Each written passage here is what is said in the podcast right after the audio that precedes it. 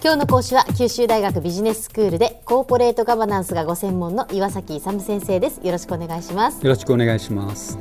稲森和夫さんのお書きになった従業員をやる気にさせる7つの鍵という、えー、本をご紹介いただいていまして7つの鍵の今日は5つ目ということになりますね、ね。先生。えーミッションを確立するということなんですけど、はい、まあ、会社において従業員のモチベーションをあの向上させるための具体的なものとしてですね会社のミッションですね。すなわち会社の使命とか目的を明確にするということが重要ですよということなんですけど、はい、要するに会社って何のためにやってるのっていうことなんですけど、うんうんうん、2つの側面があると思うんですよ、パブリックな側面とプライベートな側面。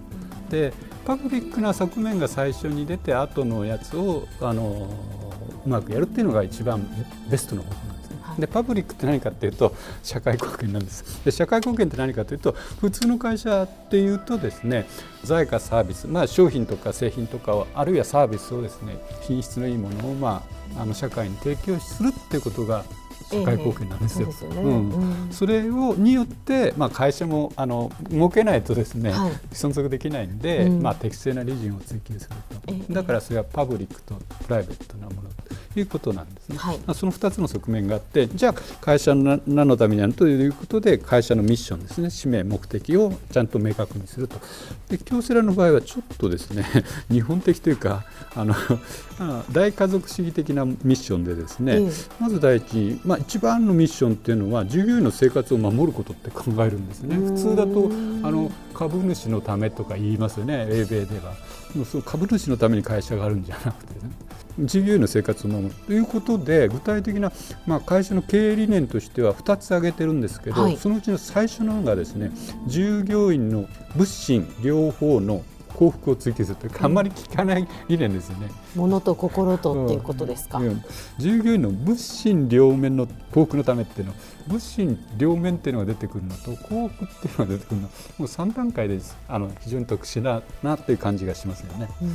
ん、うん、それでそれが前半部分なんですけど後半部分としてまあ、後期ですね。公の器としての企業の責任としてですね社会の進歩発展に貢献するっていうのが後半についてる、うん、で今お話ししてるのは従業員のモチベーションを高めるというところをお話ししてますので、ええ、前者の従業員の物心両面の幸福を追求こういうことを会社のですねミッション。として、まあ、要するに使命として言われたら従業員はどうしますか？嬉しいです。嬉しいですよね、はい、従業員のためにやってるんだと株主のためじゃないよって言ってるんですから従業員として非常にモチベーション上がります、ね、嬉しいですね。モチベーションが上がってじゃあ自分もまあ会社のためにそしてその先に社会のために、ね、まあ、働こうという気持ちになりますね。なりますよね、はい。あの経営者は まずお金を稼ぐ、まあ、お金を稼ぐというか、まあ、社会にいい商品サービスを提供してその見返りとしてですね適正な利益を稼ぐということがあるんでやっぱり一番向くのはですね、まあ、顧客だとは思うんですけど、まあ、そこのところにしっかりやると。要するに顧客のために商品サービスを提供するということによって、まあ、反対のものと反対給付として適正な利潤が得られるまあ、だから普通顧客重視ってよく言うけど初めから顧客重視じゃなくてですね従業員をしっかり会社が守るというところのミッションをちゃんと明確にすれば従業員もですね自分たち大事にされてるんだからこれはあんまりサボっちゃいけないなということでモチベーション上がって顧客サービスとかも質が高まるしいい関係が出てくるんじゃないかでその結果としてですねあの利益が上がれば株主に配当とか株価も上がっていくのでという好循環があの始まると思うんですよね。それで従業員の従業員を大切にすることによって従業員のモチベーションを向上する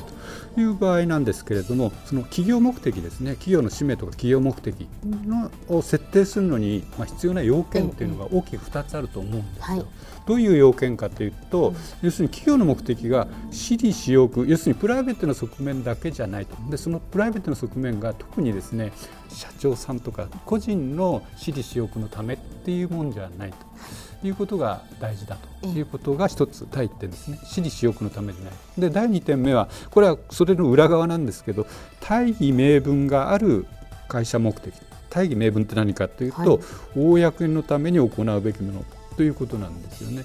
で要するにもっと平たく言うと社会のために人のために世のため人のためということなんです、まあ、裏と表を言ってるわけなんですけども、まあ、それが非常に重要だと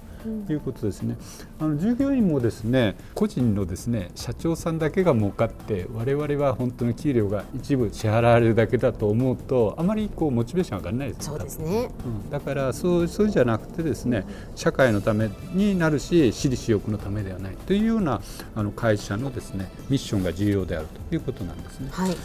まあ、そういうことによって会社の従業員のモチベーションを向上させてそれがあの会社の発展につながるということの具体例なんですけどあの京セラの場合はですねあのソーラーエナジーの事業なんですけども、京セラではもう何十年も前からやってるんですけど、まあ、まあ最近は非常にですねやっぱりこれ非常にあの注目を得てきてるんですけども、うん、えーと、まずその時の大義名分というかは何かというともうあの何十年も前からですねエネルギー問題とか地球環境問題が言われてるわけですね。まあ、そこに目をつけて石油とかですね石炭などの化石燃料の使用量を削減して温室ガスの排出量を削減して、まあ、地球環境のあの温暖化防止すると、まあ、そういうやっぱり大きなあのミッションというかあの考え方があってそのあの地球環境問題等への貢献をしたいということでですねソーラーエナジーの事業開発をして、まあ、それをもうずっと何十年もで最初の頃は赤字であってもですねなんとか工夫を重ねてですね、まあ、今日のようにあの黒字部門になってくるというようなことがあります。これもやっぱりですねあの会社のミッション使命としてあの目的としてですねあのやっぱり大義名分のある公明正大なものを作って、うん、従業員にですね共感を得てもらってモチベーションを向上させて会社を発展させるということにつながってますよということですね。では先生今日のまとめをお願いします。えっとまあ従業員のモチベーション向上のためにはですねあの会社のミッション、まあ、会社目的としてですね私利私欲でない大義名分のある会社の目的を設定することが重要であるということです。今日の講師は九州大学ビジネススクールでコーポレートガバナンスがご専門の岩崎勇先生でした。どうもありがとうございました。ありがとうございました。さてビビックモーニングビジネススクールはブログからポッドキャストでもお聞きいただけます。過去に放送したものも遡って聞くことができますビビックモーニングビジネススクールで検索してください。ビビックモーニングビジネススクールお相手は小浜もとこでした。